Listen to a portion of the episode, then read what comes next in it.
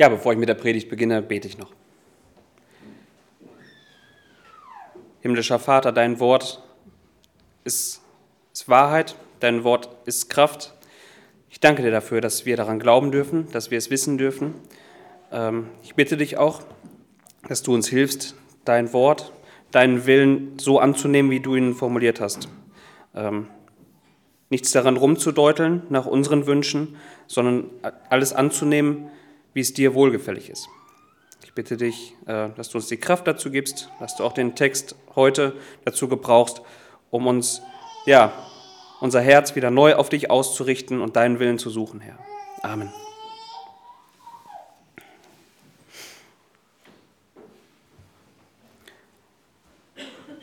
Ja, ich mache heute weiter in Malachi. Im Buch Malachi, also das letzte Buch im Alten Testament. Für jeden, der beim, beim Blättern, wenn man nicht weiß, wo das genau ist. Also das letzte Buch im Alten Testament. Und da, äh, das sind die letzten Worte, die Gott für ja, gut 400 Jahre an sein Volk richtet. Danach schweigt er. Also das gibt er jetzt seinem Volk noch mit auf den Weg wo er die Zustände des Volkes nochmal beurteilt, dem Volk vor Augen führt, welchen Zustand es eigentlich hat vor ihm, um dann 400 Jahre lang zu schweigen. Erst mit Johannes dem Täufer redet er wieder, ruft auf zur Buße. Ja, und wir haben bis jetzt gesehen, was Gott durch seinen Propheten angesprochen hat, ähm, war als allererstes, woran sie kranken, ist, dass sie überhaupt erstmal Gottes Liebe anzweifeln. Ja, damit beginnt es. Gottes Liebe wird angezweifelt. Es wird äh, in Frage gestellt, ob Gott uns denn überhaupt liebt. Als nächstes sehen wir, Gottes Namen wird entehrt. Durch die Priester. Also da wendet er sich ganz gezielt an die geistlichen Führer des Volkes, an die Priester. Sein Name wird entehrt. Ja, indem sein, sein Altar verachtet wird, äh, dann Verachtung, überhaupt Ehrfurcht vor Gott zu haben. Sie haben gar keine Ehrfurcht mehr vor Gott. Und sie verachten Gottes Gesetz. Also da, wo Gott klar macht, wie seine Richtlinien sind. Das verachten sie. Das ist ihnen egal. Und jetzt kommen wir zu Kapitel 2, Vers 10.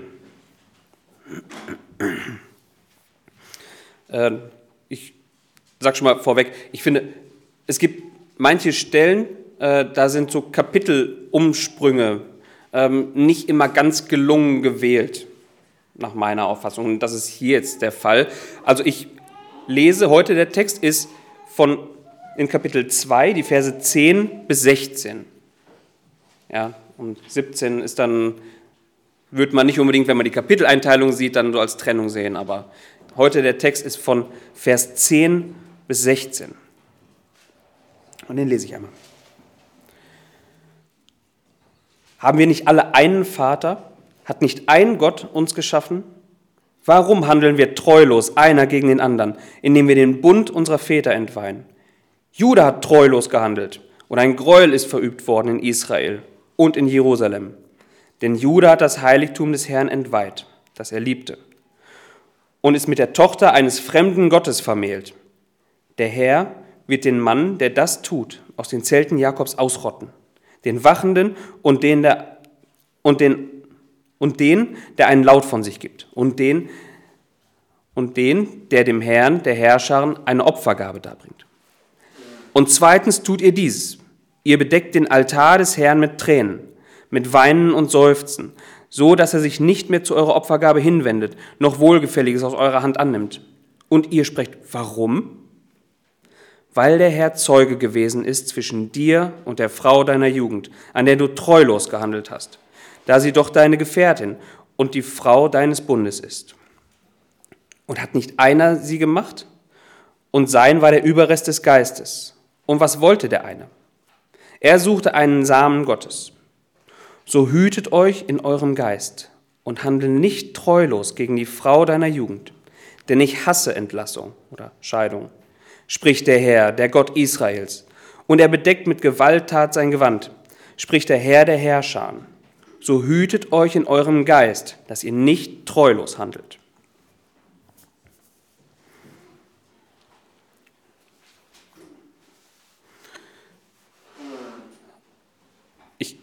Glaube ganz grundsätzlich, dass das Thema dieses Abschnitts wird schnell klar, oder?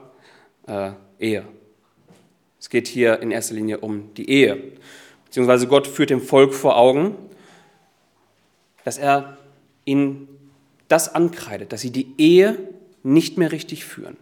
Und das in, auf mehreren Bereichen. Einmal Scheidung und auf der anderen Seite aber auch äh, ja, Mischehen, dass sie mit anderen Völkern sich verheiraten und somit dann auch andere Götter dazukommen.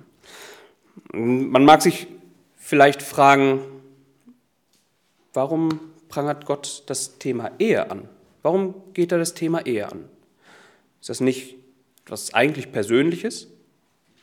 Allem, das ist ja das allererste, was er jetzt dem ganzen Volk allgemeingültig vor Augen hält. Damit beginnt er gegenüber der breiten Masse. Als allererstes das Thema Ehe. Aber ist das nicht etwas eigentlich Persönliches?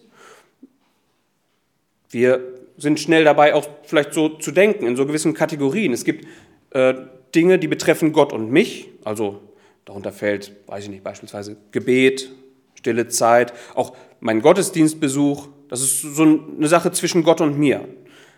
Aber die Ehe ist doch eigentlich was zwischen mir und einem anderen Menschen. Was mischt Gott sich da jetzt ein? Ja, ist das nicht etwas eigentlich Persönliches? Ähm, ich hoffe, dass im Laufe der Predigt klar wird, dass äh, das nicht so ist. Dass die Ehe zwar zwischen zwei Menschen im Persönlichen funktioniert, aber nicht eine, rein persönliche Institution ist, ja, sondern äh, dass Gott da auf jeden Fall auch ein Wort mitredet, dass Gott auch Gefallen an guter Ehe hat und da auch klare Vorstellungen, wie eine Ehe aussehen soll. Mm, die meisten Bibelübersetzungen, die Überschriften haben, äh, da ist dann dieser Abschnitt überschrieben mit etwas wie äh, Verurteilung von Mischehen und Ehescheidung oder irgendwie so in der Art. Ja? Ähnlich so im Wortlaut. Ich denke, das trifft das Thema auch sehr gut. Wenn man den Text aufmerksam liest, dann merkt man, dass hier einige Schlagworte immer wieder auftauchen. Allgemein haben wir bis jetzt gesehen, der Begriff Bund, ja, den haben wir im äh, auch schon vorher gesehen, der Bund mit Levi, den hat Malachi schon vorher angesprochen. Aber das Thema Bund ist immer wieder Teil in diesem Abschnitt. Aber eine Sache ganz besonders. Viermal kommt der Begriff vor. Treulos. Treulos. Dem Volk wird Untreue, Treulosigkeit vorgeworfen. Von daher würde ich den Text so überschreiben mit die Ehe zwischen Mann und Frau als Zeichen der Treue von Gottes Volk gegenüber Gott.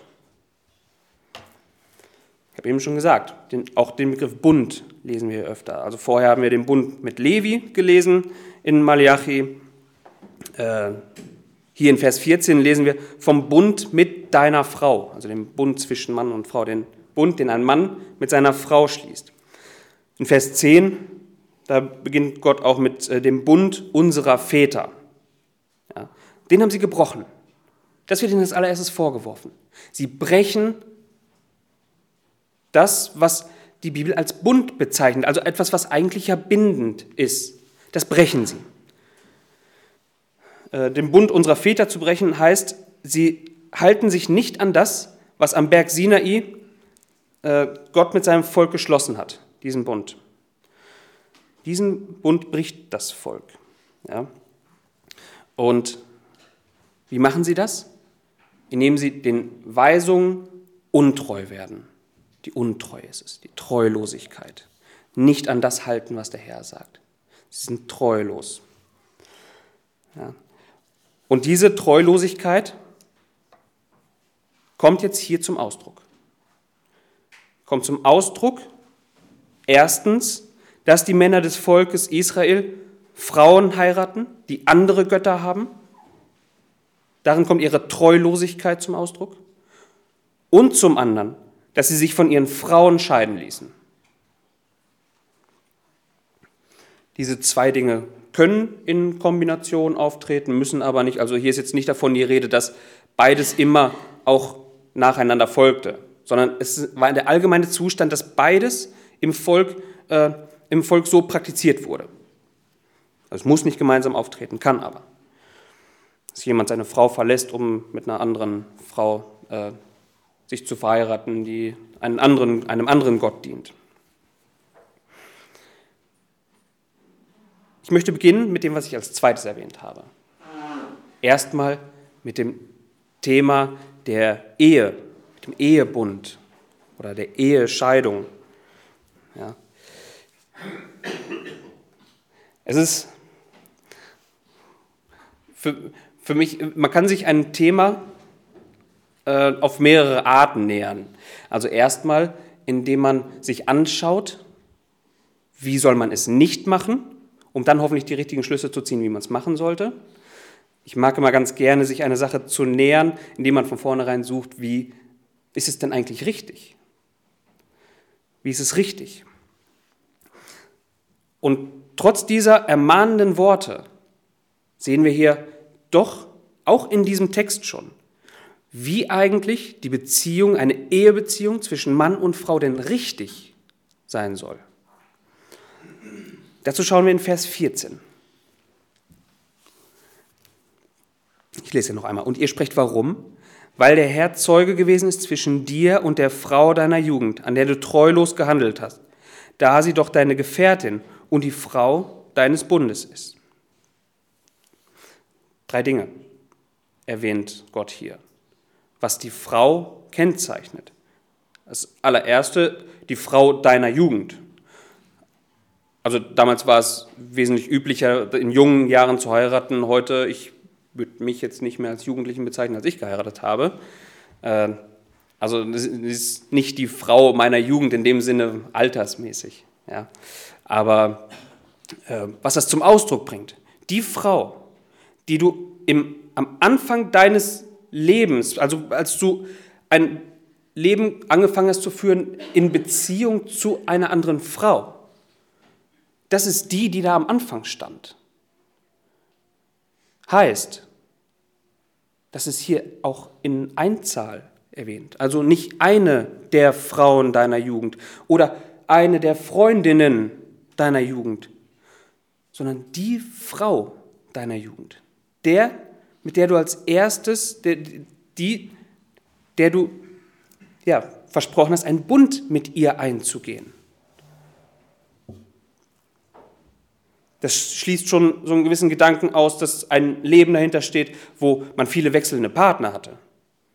Ja, vielleicht stellt man irgendwann mal fest, mit jemandem, mit dem man zusammen war, das war es nicht, aber es geht darum, dieses Prinzip, das dahinter steht. Es ist kein Leben mit wechselnden Partnern, was hier, auf das man zurückblickt. So sollte es sein. Also, die Frau deiner Jugend der du dann dich verheiratet hast. Ab wann man als verheiratet gilt, darauf komme ich gleich auch noch zu sprechen. Das ist nämlich auch eine sehr interessante Frage, ab wann man denn als verheiratet gilt. Aber zunächst einmal wird die Frau noch weiter hier beschrieben, und zwar als seine Gefährtin oder Genossin steht es bei manchen auch.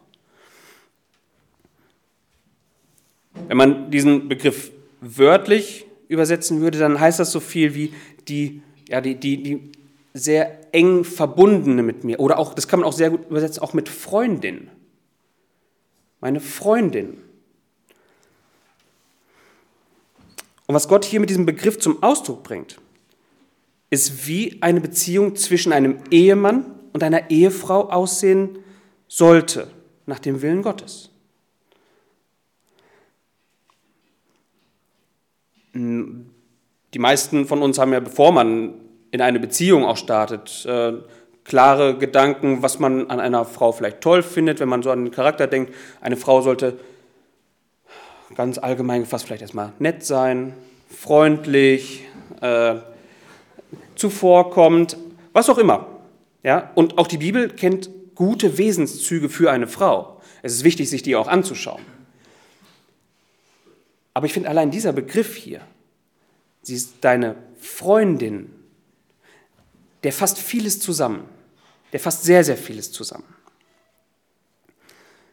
Er beschreibt eine, eine, eine, eine sehr innige Beziehung, eine sehr vertraute und von liebevollem Umgang geprägte Beziehung.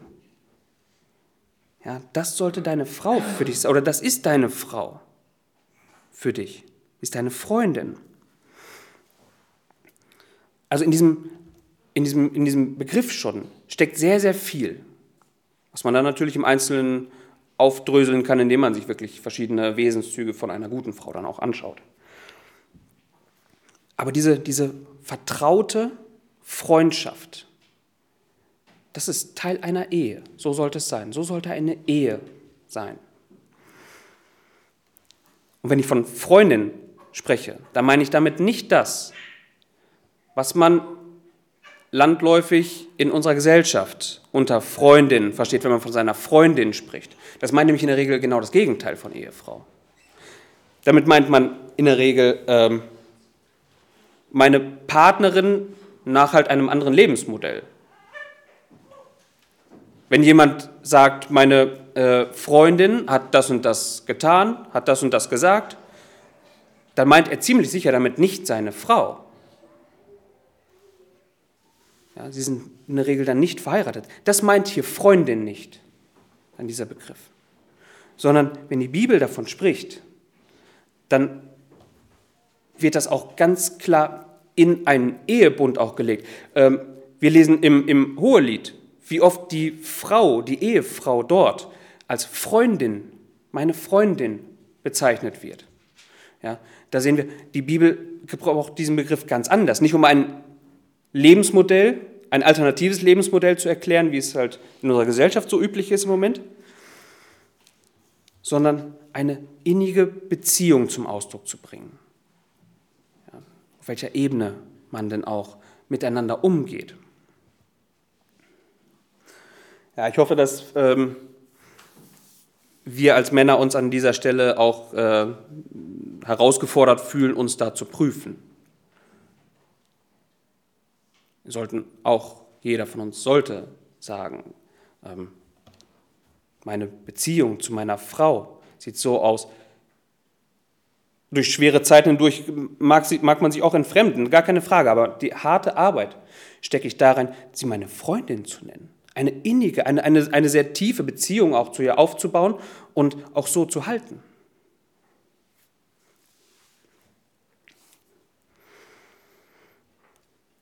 Und was hier noch erwähnt ist, die Frau deines Bundes. Wie ich vorhin schon gesagt habe, ein Bund ist etwas, wie, wie der, das Wort selber ja irgendwie schon von sich aus erklärt, etwas Bindendes. Ein Bund ist etwas Bindendes. Es ist eben nicht die Partnerin, die immer wieder wechselt. Äh, ja, ein, ein, leider weit verbreiteter Trugschluss oder äh, Ihr Glaube ist auch unter Christen, dass wenn man einen Partner hat, nicht unbedingt verheiratet, aber wenn man einen Partner hat, dieser, dies dann automatisch einem Ehebund gleichkommt. Also dass, dass es irgendwie auch so ineinander übergehen kann. Ich muss nicht verheiratet sein und kann aber trotzdem nach biblischem Verständnis irgendwie doch einen Ehebund mit jemandem haben. Dann wird oft definiert, wann genau dann dieser Bund, wann das denn gilt oder sowas, aber es bedarf keiner offiziellen Ehe, sage ich mal. Ähm, das lesen wir ganz anders und da sollte uns dann auch eine Stelle in Johannes 4 warnen, wo der Herr Jesus der Samariterin am Jakobsbrunnen begegnet, wo er sie dazu auffordert, äh, hol deinen Mann. Und sie antwortet ihm, äh, ich habe keinen Mann. Seine Erwiderung dann wieder darauf ist, das ist richtig, fünf Männer hast du vor ihm gehabt und den, den du jetzt hast, der ist nicht dein Mann. Also nicht sobald man einen Partner hat, ist es automatisch auch irgendwie ein, ein Ehebund oder ein, ein Ehemann, Ehefrau.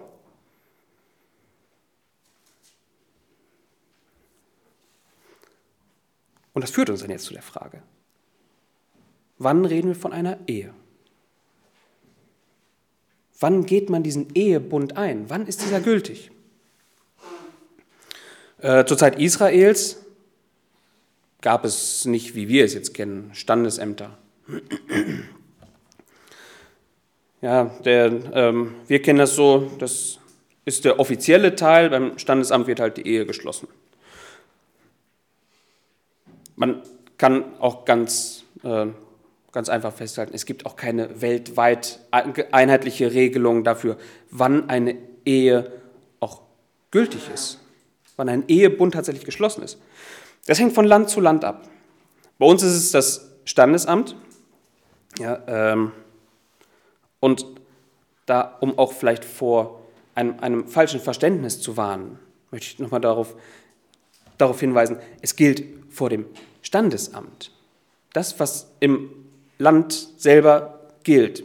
Äh, wir feiern dieses Jahr, bis, bis vor dem Gottesdienst war mir nur eine Hochzeit bewusst, äh, noch eine zweite Hochzeit wird dieses Jahr gefeiert, habe ich gehört. Das ist sehr schön. Und wer im Glauben steht, dem ist es in der Regel auch wichtig, einen Traugottesdienst abzuhalten. Jetzt sollte man allerdings aufpassen, dass das nicht mit einem falschen Verständnis dann auch einhergeht. Also oft herrscht schon so ein bisschen das Verständnis, die, das äh, Standesamt, die standesamtliche Trauung ist der offizielle Teil, also so die, die, die Ehe vor der Welt. Und die kirchliche Trauung ist dann die Ehe vor Gott als ob es so zwei verschiedene Ehen gibt. Das stimmt so nicht. Rechtskräftig ist die Ehe mit Schließen des Bundes bei uns am Standesamt. In Nordamerika sieht es anders aus. Da kann auch ein, ein, ein Priester, ein Geweihter jeweils, äh, der kann von der Regierung beauftragt werden, um im Namen der Regierung auch die Ehe zu schließen. Das kann ein Prediger, ein Pastor in Deutschland nicht. Ja, die, das, was wir dann als Traugottesdienst abhalten, ist dann eher eine Art Segensfeier, das Brautpaar noch einmal vor Gott zu bringen, um deutlich zu machen, auch in seinem Sinne die Ehe führen zu wollen. Ja, hier gilt es an dieser Stelle, wenn es darum geht, ab wann bin ich verheiratet, sich den Obrigkeiten, so wie es dann Römer 13 sagt, sich den Obrigkeiten unterzuordnen. Also der Lage, wie es in dem Land, in der Gesellschaft jeweils ist. Die Eheschließung in Israel im Alten Testament sah nämlich wie folgt aus. Da, ähm, da gab es jemanden als Zeugen, als diese Ehe dann geschlossen wurde. Also Mann und Frau kamen zusammen und es gab einen Zeugen dafür. Danach wurde ein Vertrag geschlossen, also ein schriftliches Dokument. Ein, ein Vertrag wurde geschlossen, der wirklich schwarz auf weiß beweist, wir sind verheiratet. Und Zusätzlich noch mit einem Zeugen. Diese Eheschließung war also auch etwas Offizielles. Es war äh, nichts, was irgendwie zwei Leute im stillen Kämmerlein für sich beschlossen haben und sich dann dort verheiratet haben, sondern die Ehe, sehen wir von Anfang an,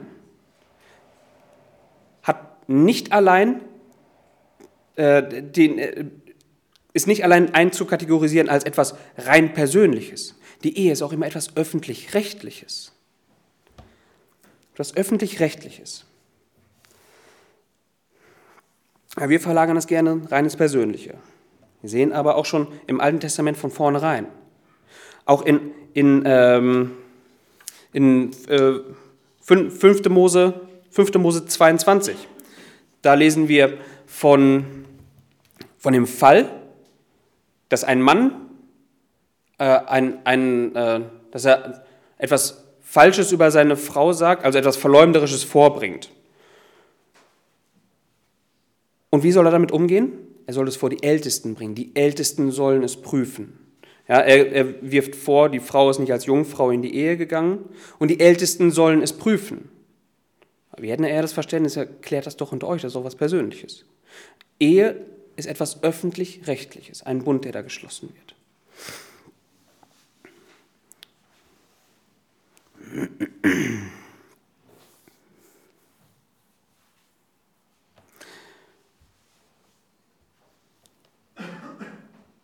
Jetzt sehen wir hier, dass Gott, wenn es um die Ehe geht, äh, seinem Volk auch noch eins vorhält, eins deutlich macht. Um halt nicht zu meinen, da ist irgendwo was im Verborgenen passiert und das zählt ja dann vielleicht nicht mehr oder irgendwelche. Der Mensch ist ja sehr spitzfindig, wenn es darum geht, Ausreden zu finden, warum er jetzt eine Ehe dann noch auflösen kann. Und dann meint er vielleicht irgendwas zu finden. Gott selber tritt hier als Zeuge auf. Das erklärt er Ihnen hier in Vers 14. Weil der Herr Zeuge gewesen ist zwischen dir und der Frau deiner Jugend. Gott selber ist es, der diese Ehe als rechtskräftig bezeugt.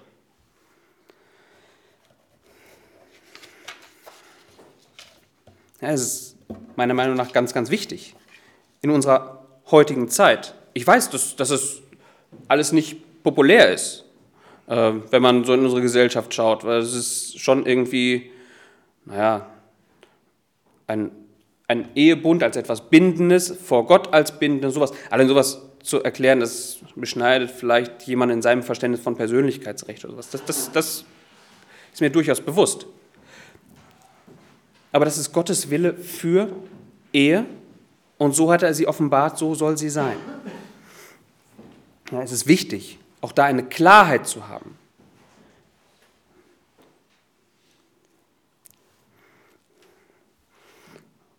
Und nicht nur in unserer Gesellschaft sehen wir, dass der Ehebund immer mehr aufgeweicht wird. Leider, leider macht dieser Trend vor Gemeinden ja auch nicht halt. Leider sieht man das auch immer mehr in Gemeinden, dass die Ehe irgendwie nichts mehr gilt. Also die Ehe ist ein von Gott gestifteter Bund, ja, der von Anfang an gilt, und zwar allen Menschen auch. Sehen wir hier in Vers 10. So leitet äh, Malachi dann diesen, diesen Abschnitt ein. Er führt erstmal vor Augen, äh, haben wir nicht alle einen Vater? Also da schließt er die, die, die ganze Schöpfung mit ein. Das ist, damit ist gemeint alle Nationen. Es gibt natürlich die, die sich dem nicht unterordnen, die ihn auch nicht als Herrn ehren. Aber diese Ordnung gilt aller Welt. Diese Ordnung gilt aller Welt. Ob gläubig oder nicht. Natürlich kann man sich dem widersetzen. Das kann man in allen Dingen im Leben. Kannst du dich immer Gottes Willen widersetzen, wenn man, wer nicht glaubt. Natürlich kann man das. Aber nach diesem Maßstab wird trotzdem jeder einzelne Mensch irgendwann auch geurteilt werden.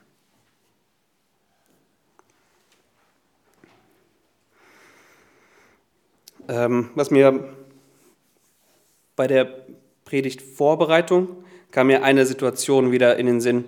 Ähm, die mich damals wirklich äh, fassungslos gemacht hat. Also da, da, war ich ein bisschen schockiert.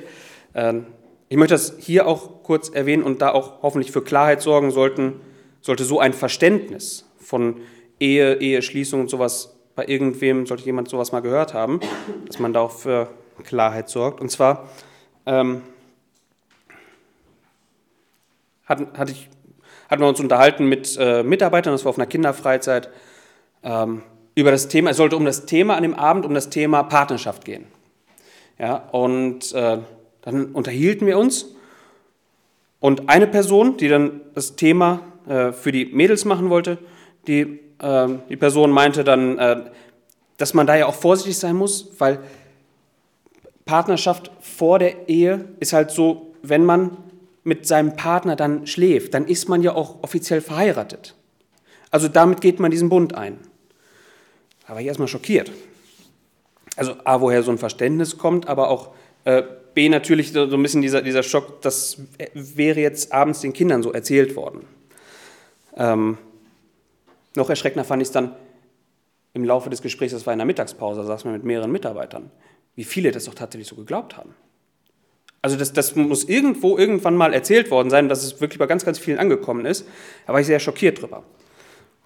Ähm, Weiterleitend ist dann natürlich die Frage nach, äh, wie sieht es aus mit äh, Geschlechtsverkehr außerhalb der Ehe und so weiter, all diese Dinge. Ja. Ich glaube, da müssen auch da müssen wir Klarheit haben. Da gilt es äh, klar zu sein, was Gottes Wort dazu sagt und wie diese Dinge dann auch benannt werden. Der außereheliche Verkehr ist kein Ehe Schluss. Es ist kein Bund, der dann da geschlossen wird. Die Bibel kennt dafür einen ganz anderen Begriff und den kennt sie durchgehend von Anfang bis Ende. Hurerei.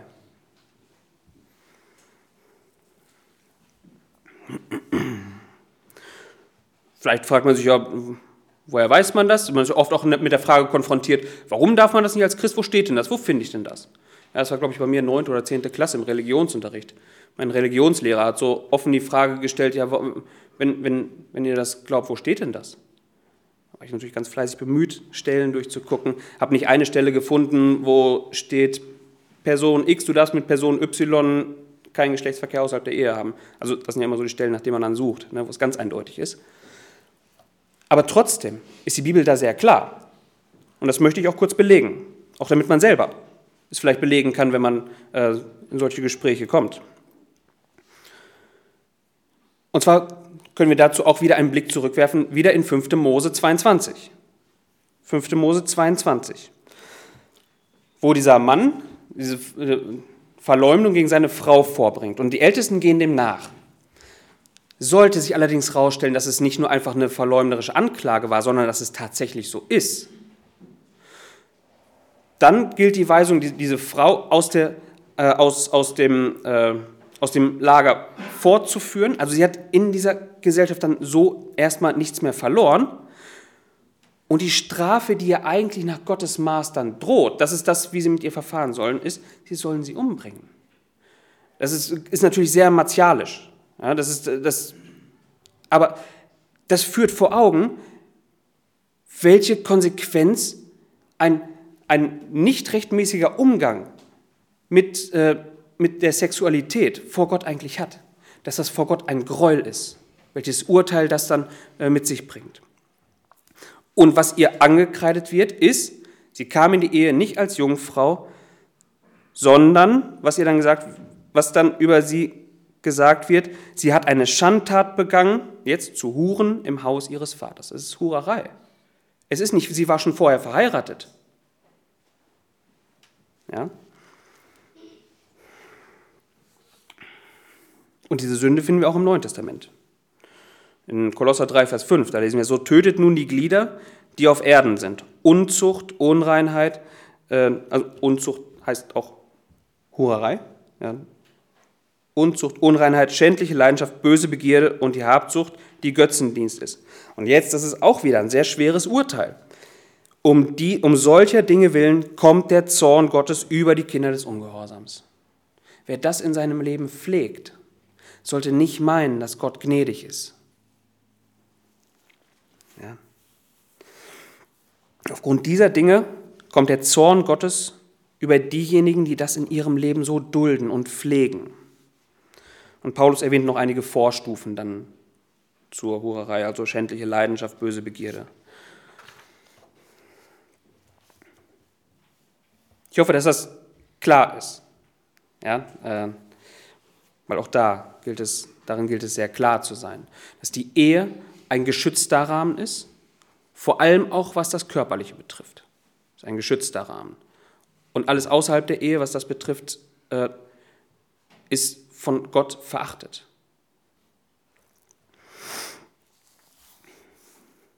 Als nächstes, das ist eigentlich in unserem Text ja dem vorgestellt, was, was Gott äh, erwähnt, bei mir jetzt Punkt 2, sind die Mischehen. Ja, Treulosigkeit, das Volk ist treulos aufgrund von Mischehen. Mhm. Das Volk beweist seine Untreue gegenüber, gegenüber Gott. Dadurch, dass sie Frauen heiraten, sich andere Partner nehmen, die fremden Göttern dienen. Das ist damit gemeint. Und das ist kein, äh, das, das ist äh, kein, hier an dieser Stelle kein neues Phänomen im Alten Testament. Es tritt hier nicht das erste Mal auf, dass das erwähnt wird. Immer wieder sehen wir, dass sich das Volk Israel Ehepartner aus anderen Völkern gesucht hat. Äh, es ist sogar sehr erschreckend, wenn man sich anschaut, selbst in Nehemia, also das ist die Zeit, als dann das Volk aus dem, aus dem Exil wieder zurückkam und dann den Tempel aufgebaut hat, die Stadtmauern wieder aufgebaut hat. Selbst in dieser Zeit, wo sie es doch eigentlich besser wissen müssten, wo sie doch auf ihre Geschichte zurückschauen und sehen, zu was hat uns das geführt, was wir so durch die Zeit hindurch äh, praktiziert haben. Selbst da in Kapitel 13, also das letzte Kapitel im Buch Nehemiah, ja, da wird davor wieder gewarnt, dass, sie, dass wieder fremde Götter in das Volk kommen. Und Salomo als Beispiel angeführt, zu was das denn geführt hat. Salomo, der viele Frauen hatte, äh, viele Frauen dann auch aus anderen Nationen, die dann halt fremde Götter auch gebracht haben, denen man dann auch geopfert hat. Also einen Götzendienst für diese Götter dann auch eingeführt hat. So als gäbe es das parallel zu, wir haben unseren Gott, ihr habt euren Gott und dann vermischt sich das halt so. Das ist das Problem, was hier hinter steht. Es geht hier, und das sei ganz, ganz wichtig gesagt, es geht hier nicht um eine rein kulturelle Vermischung. Also, man, wenn ich auf meine Eltern schaue, mein Vater kommt aus Paraguay, meine Mutter aus Russland. Äh, es ist jetzt nicht gemeint, dass, dass das eine Mischehe ist im biblischen Sinne, sondern es geht darum, welchen Göttern sie dienen. Was ist ihr Gott in ihrem Leben? Und selbst in dieser Zeit, wo jeder natürlich sagt, ich glaube an keinen Gott, ich glaube an keinen Gott, es gibt aber eine Triebfeder in deinem Leben, die dich zu dem treibt, was, was du denn tatsächlich tust. Irgendetwas, was dich antreibt. Nenn es, wie du es magst. Ja? Und wenn du meinst, ich bin Atheist und das, was ich möchte, treibt mich an, also mein reines Ich, ja, dann bist du dein Gott. Irgendein, irgendein Götzen äh, ist irgendeinen Götzen hat jeder Mensch im Leben. Äh, nur halt, es gibt einen richtigen Gott. Einen wahren Gott.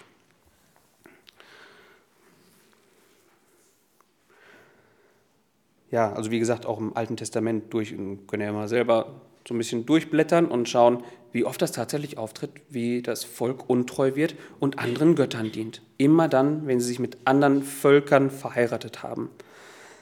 Ja.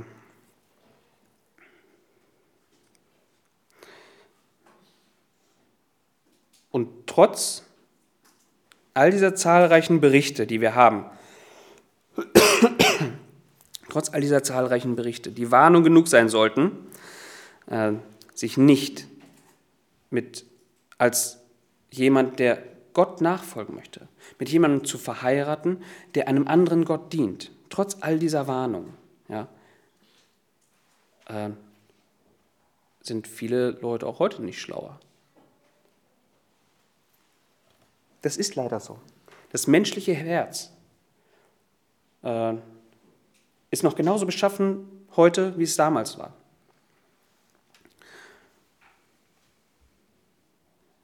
Und ich meine, wie oft wird es tatsächlich zum Thema, dass, dass äh, Christen, dass gläubige Christen, die von sich sagen, sie sind gläubig, äh, sich einen nichtgläubigen Partner nehmen?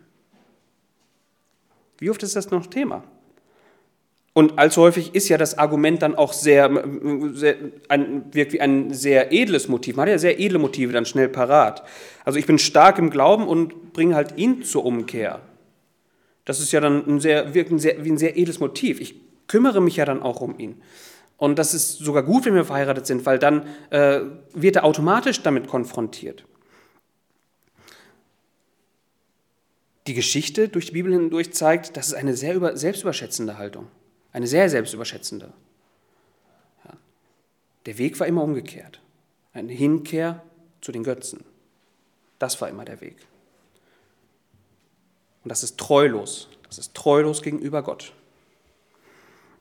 Auch das Neue Testament kennt das, äh, das, das Thema Mischehen. Ja. Ähm. Und ich denke, eine Stelle, die das sehr gut zum Ausdruck bringt, die zieht jetzt nicht rein nur auf Ehen ab, unbedingt, sondern allein allgemein um den Umgang äh, Gläubige mit Nichtgläubigen. Wie stark ist man miteinander verbunden, dass man meint, man kämpft für die gleiche Sache. Ja, und das finden wir dann in 2. Korinther 6. Ich lese da die Verse 14 bis 18. Da schreibt Paulus, geht nicht unter fremdartigem Joch mit Ungläubigen. Denn welche Verbindung haben Gerechtigkeit und Gesetzlosigkeit? Oder welche Gemeinschaft Licht mit Finsternis? Und welche Übereinstimmung Christus mit Belial? Oder welches Teil ein Gläubiger mit einem Ungläubigen?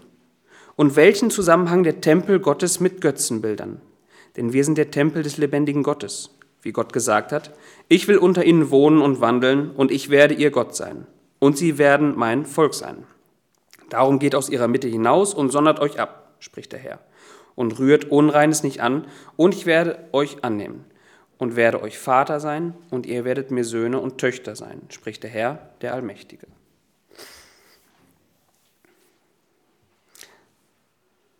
Dieses fremdartige Joch, wie es in der Elberfelder übersetzt ist, ist aus der Landwirtschaft eigentlich ein sehr eindrückliches Bild. Das, das kennen wir ja so nicht mehr. Wir flügen ja mit Traktoren heute. Aber äh, dieses, dieses fremdartige Joch beschreibt in der Regel, je nachdem, wie der Acker beschaffen war, wie der Flug auch dahinter war, reicht es nicht aus, ein Tier davor zu spannen, sondern dann zwei, drei, in der Regel zwei Tiere. Ja. Dieses fremdartige Joch beschreibt, dass da zwei Tiere sind, die sich fremd sind, also nicht gleicher Art. Zum Beispiel, ich spanne einen Ochsen und einen Esel davor. Und jetzt will ich flügen. Das geht nicht. Das geht aus dem Grund nicht, weil die schon von ihrer Beschaffenheit komplett unterschiedlich sind. Es fängt schon da an, sie haben einen unterschiedlich großen Schritt. Ja, sie sind unterschiedlich schnell. Und selbst wenn der eine das Tempo des anderen dann auch aufnimmt, muss er dafür viel, viel mehr Schritte machen, dass, er, dass das Joch, dass, dass, dass, äh, dass es dann zum Wanken kommt. Also das ist eine Belastung für den anderen. Es ist auch in der Regel so, dass die, die Last, die dann gezogen wird, nicht auf zwei Schultern gleichzeitig verteilt ist, sondern der eine mit dem, der, mit dem, mit dem stärkeren, schnelleren Schritt zieht nicht nur ganz alleine den Flug hinter sich her, sondern auch noch das Tier neben sich. Das ist dieses Bild, was dahinter steht. Ja, das ist dieses fremdartige Joch. Also, das ist vielleicht so von der Begrifflichkeit ein bisschen irreführend, sollte vielleicht eher, sondern muss man in die Richtung verstehen, ein, ein Joch mit einander fremden Tieren vorgespannt, wie auch immer. Ja? Aber das beschreibt diese, diese Begrifflichkeit.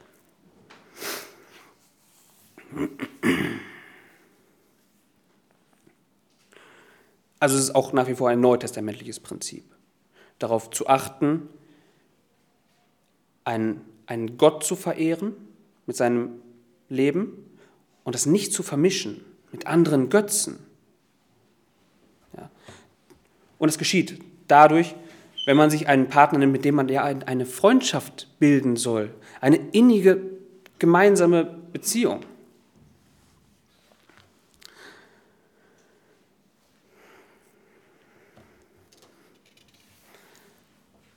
Und jetzt treten diese, diese Menschen die, des Volkes Israel äh, vor den Altar und heulen und seufzen. Aus einer entsprechenden Distanz betrachtet, äh, ja, wirkt die Situation so ein bisschen absurd. Also ihr macht was, was gegen Gottes Willen ist und jetzt heult ihr dann auch noch rum dass Gott euch nicht gnädig ist. Das wirkt aus der Distanz absurd. Allerdings glaube ich, das, das spiegelt schon das menschliche Herz sehr, sehr gut wider. Das Volk wendet sich von Gott ab, ja, vermischt sich, vermischt den, den eigenen Gott mit, äh, mit irgendwelchen anderen Göttern, irgendwelchen anderen Ideologien und so weiter. Und dann stehen sie vor dem Altar des Herrn und weinen zu Gott, dass er ihnen nicht gnädig ist. Sie treten mit einer Überzeugung vor Gott, nämlich, dass sie ihm doch, doch Opfer dargebracht haben. Das ist ihre Überzeugung und jetzt, da, da muss doch was kommen. Und deshalb verstehen sie nicht, warum Gott nicht wohlgefällig ist. Gottes Antwort auf so ein treuloses Volk ist, dann, äh, ja, ja, wie soll ich denn etwas aus eurer Hand wohlgefällig annehmen, wenn ihr doch so offensichtlich gegen mich lebt?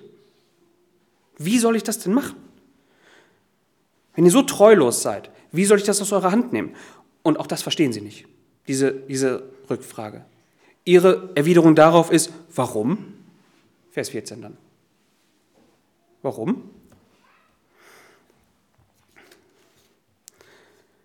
Ja, lesen wir über solche Zustände bei anderen, dann schütteln wir schnell so ein bisschen überheblich den Kopf. Ja, wie kann man so blöd sein? Das ist doch, ist, ist doch klar, wenn, wenn du gegen Gott handelst, dann kannst du auch nicht erwarten, dass er dann auch äh, dich segnet. Ne? Da haben wir, haben wir schnell ein Kopfschütteln für andere übrig.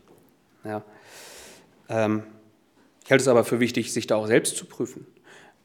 Jetzt auch losgelöst vom, vom Thema Ehe, ob man da irgendwelche Schuldigkeiten vor Gott hat, irgendwelche Schuld auf sich genommen hat, sondern ganz allgemein. Das ist ja eine Grundhaltung des Menschen, dass man äh, Gottes Wege nicht so gern befolgt, aber dann, wenn es darum geht, jetzt brauche ich aber seinen Segen und dann heul ich und seufze und warum und warum, warum nicht und meine Gott mit meinen Tränen beeinflussen zu können.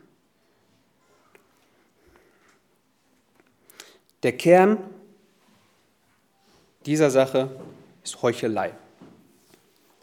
Das ist das, was Gott dem Volk hier auch vor Augen führt.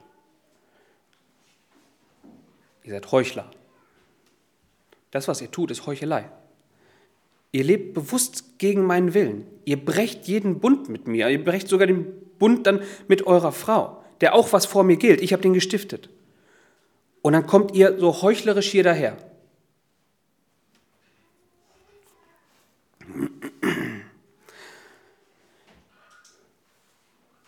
Vers 15.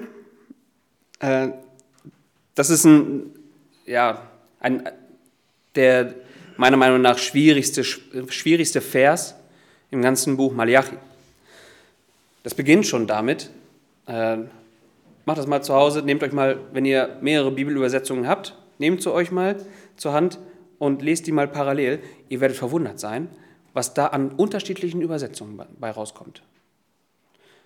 Also das scheint auch für äh, Sprachwissenschaftler kein einfacher Vers zu sein. Was sagt das hier jetzt genau? Hm, ich selber bin halt auch kein Sprachwissenschaftler, deswegen kann ich die Qualität der einzelnen Übersetzungen nicht beurteilen. Aber ich glaube, der Sinn, der dahinter steht, der geht halt in die Richtung, wie es äh, zum Beispiel Menge dann übersetzt, so ein bisschen in die Richtung. Und nicht einer hat es getan, in dem, also diese, diese Taten, die ihm vorgeworfen werden, dem Volk, nicht einer hat es getan, in dem noch ein Rest von Geist war. Was ist das für einer? Einer, der Nachkommenschaft von Gott sucht. Also da, wo noch Gottes Geist noch vorhanden ist, in diesem abfallenden Volk, da, wo noch Gottes Geist vorhanden ist, da wird das nicht so praktiziert. Und was ist, warum tun sie das nicht? Was ist ihre Motivation? Sie suchen, sie wollen, dass ihre Nachkommen, äh, dass es Nachkommen Gottes sind. Also, dass sie in einer Ehe aufwachsen von Vater und Mutter, die auch völlig gerichtet ist auf, äh, auf den einen Gott. Und somit in, in, diesem, äh, in diesem sehr gesegneten Bereich aufwachsen. Diesen Gott in rein Form kennenlernen zu können, ohne irgendwelche Vermischungen mit anderen Göttern, Ideologien, was auch immer. Das ist der, der Sinn, der da äh, nach meinem Verständnis hintersteckt. Ja, es ist ein Segen für jedes Kind, das äh, so aufwachsen darf. Das ist ein großer Segen. Und als letztes noch äh, eine Warnung, zweimal. Vers 15, Vers 16. Zweimal die gleiche Warnung, gleicher Wortlaut, äh, die der Herr hier noch ausspricht. Also noch ein Achtung, passt auf, hütet euch. Ja, ähm, wir kennen es ja vor vielen Dingen im Leben, nehmen wir uns in Acht. Vor vielen Dingen. Bin ich im Straßenverkehr unterwegs, äh, dann, wie Horst schon berichtet hat, man nimmt sich davor in Acht, dass, dass, dass da jemand uns umfährt, dass wir einen Unfall bauen. Da hüten wir uns vor. Wir hüten uns vor Krankheiten. Wir hüten uns vor ganz vielen Dingen im Leben. Diese Warnung zielt aber auf was ganz anderes ab. Die Dinge, vor denen wir uns in der Regel hüten, sind äußerliche Dinge. Hier heißt es, ähm,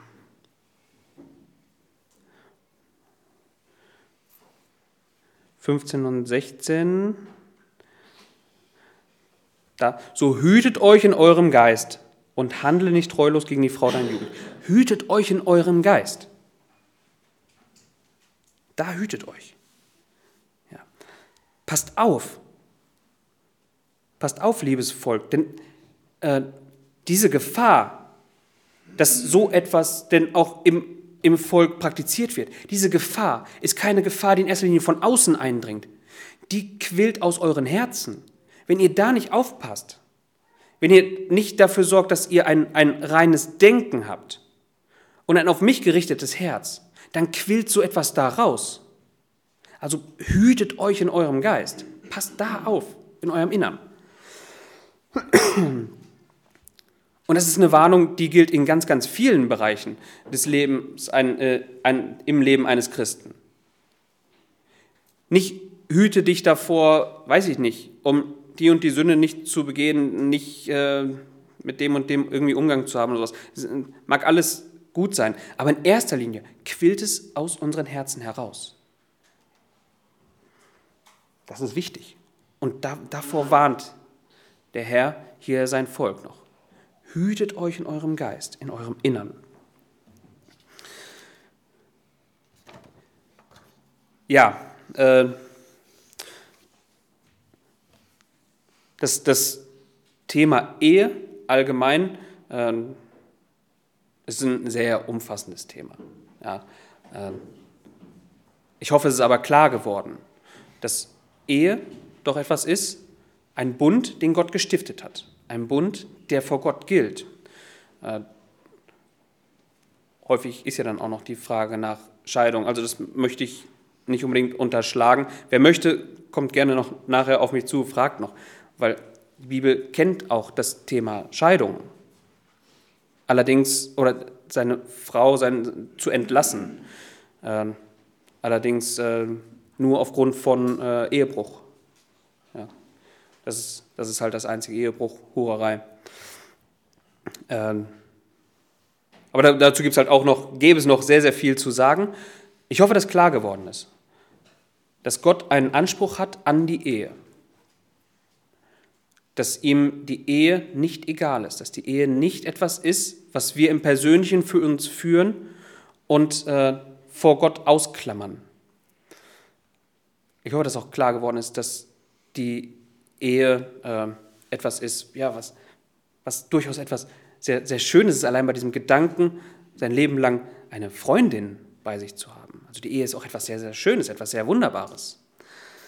Ähm, die Ehe ist aber auch immer etwas sehr Zerbrechliches.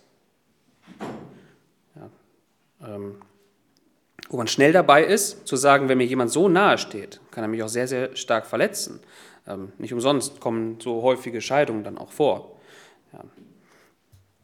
Und so, so wünsche ich uns, dass wir, äh, dass, dass Gott uns doch das Erkennen gibt, auch in unseren Herzen zu prüfen, wo wir vielleicht mit unseren, mit unseren Gedanken, mit dem, wie wir in unserem inneren Ticken,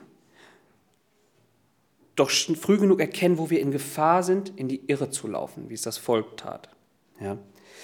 Und dass wir auch lernen, mit unseren Ehen zum Ausdruck zu bringen, dass wir Gott treu sind.